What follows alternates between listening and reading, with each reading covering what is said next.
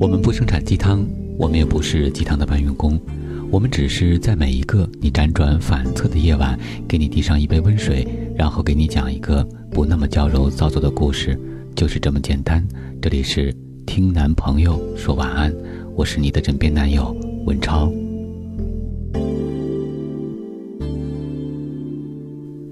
春运售票伊始，提前十几天就在抢票平台上预订了回家的车票。又加了 VVIP 通道，可惜开售首日还是瞬间售空。在那些拥挤的列车图景背后，始终有毋庸置疑的一样的心情：过年必须回家，拼死拼活的回，玩命的回。春运，农历春节前后发生的一种大规模高交通客流物流运输现象。我对此特别心有戚戚焉。这般情景让我想起在四十八届台湾电影金马奖拿下最佳原创剧本的《到富阳六百里》，说的也是一段春运期间回家的故事。心念故乡而难以跨越归途的有家归不得，更是最典型的一种疏离状态的乡愁。如此接地气的电影，让人想象不出是台湾导演拍摄，慢镜头和一些如诗般的城市摄影，加上侯孝贤的监制，透露着一丝别样的情调。秦海璐饰演的富阳小老板曹丽，一路从深圳打拼到奢华都市上海，用尽各种生存手段，每日疲于奔命的打工赚钱。年关将至。因为一次偶然的机遇，没有驾驶执照的同乡狗哥驶来一辆非法的报废汽车，邀曹丽入伙推销返乡车票，哄骗二十八个富阳阿姨一道乘车回家。同乡情谊给哄骗安上了一个名正言顺的由头，曹丽也因此见到了不同的世态炎凉。影片里的主人公大多是从事着不同行当的小人物，这群有老有少，从中国内陆离乡到沿海城市打拼的女性，忙碌而坚韧。当初为了理想中的远方离开，却只是在更孤单的状态下重复着平凡琐碎的日子。他们之中，有因为迁户口补贴被骗到上海结婚的。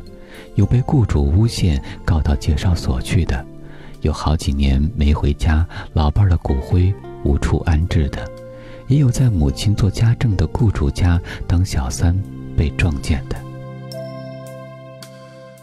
虽然老家离上海只有六百里，但是曹丽自己却不敢踏上回家的归途。然而，影片核心并不在于揭露底层社会的落魄贫困。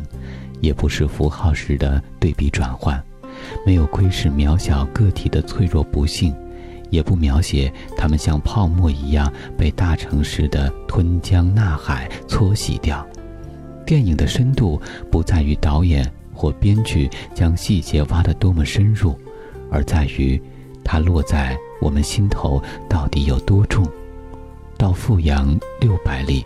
想要照看的是外来寄居的异乡人如何用一种诙谐技巧、异想天开的慧解，生存于城市的小天地里。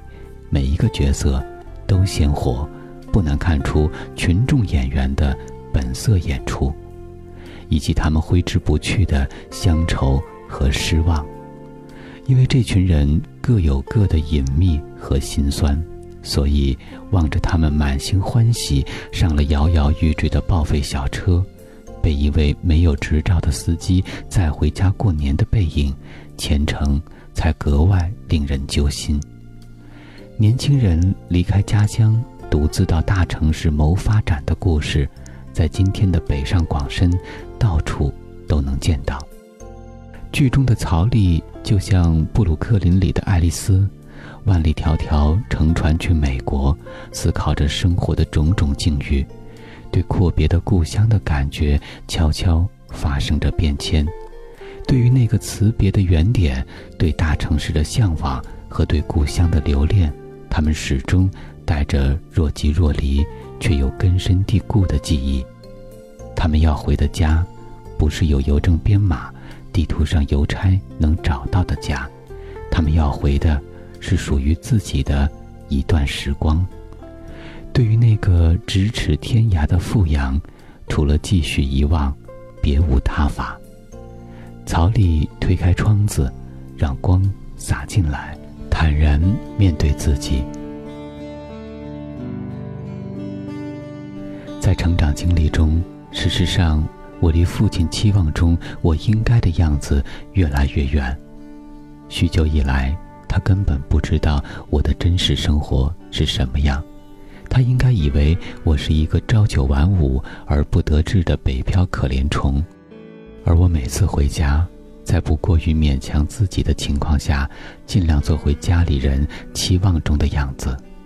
在我们那个封闭单调的大家庭里，只有我相对其他亲戚而言是个奇怪的人，所有其他家庭成员都符合我爸的大众化特征，就我不符合。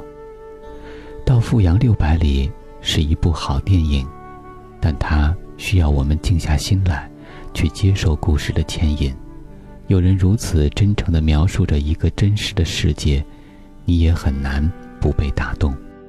我们都太焦虑了，以至于无法意识到自己丢掉的是什么。最后还想提一下，不知道出于什么套路。交通工具出现在电影里，总是作为重要的符号载体，摇摇欲坠，载着无数返乡人梦想的巴士车；校园故事里一定出现自行车，来表现学生恋情的轻盈；家庭故事里一定出现小轿车或房车，表现欢聚一室的融融暖意。历史动荡、生离死别的年代，轮船、飞机。火车必不可少，来体现距离的残酷和无奈。你的自行车后座可能载过几段无疾而终的情缘，异乡的出租车里可能也留下过一些不足与人道的眼泪。每次长途跋涉都要用时间来衡量距离，排成一行行的长列，而我们只是其中的一个小点。离家的路。有千万条，回家的路只有一条。希望我们都在那唯一一条路上。总有一班列车，要载满你的忧愁，回到你出发的地方去。人生为了回家，终究离开家。时间过了两千三百七十五天，长长的路还有一千三百多公里远。对还在读书。或是在城市打拼的你我来说，离家是为了更好的回家。我是今晚的主播文超，今天的晚安故事来自于微信公众号“一个人”，我们在此月色浓妆伴你入眠，晚安，宝贝。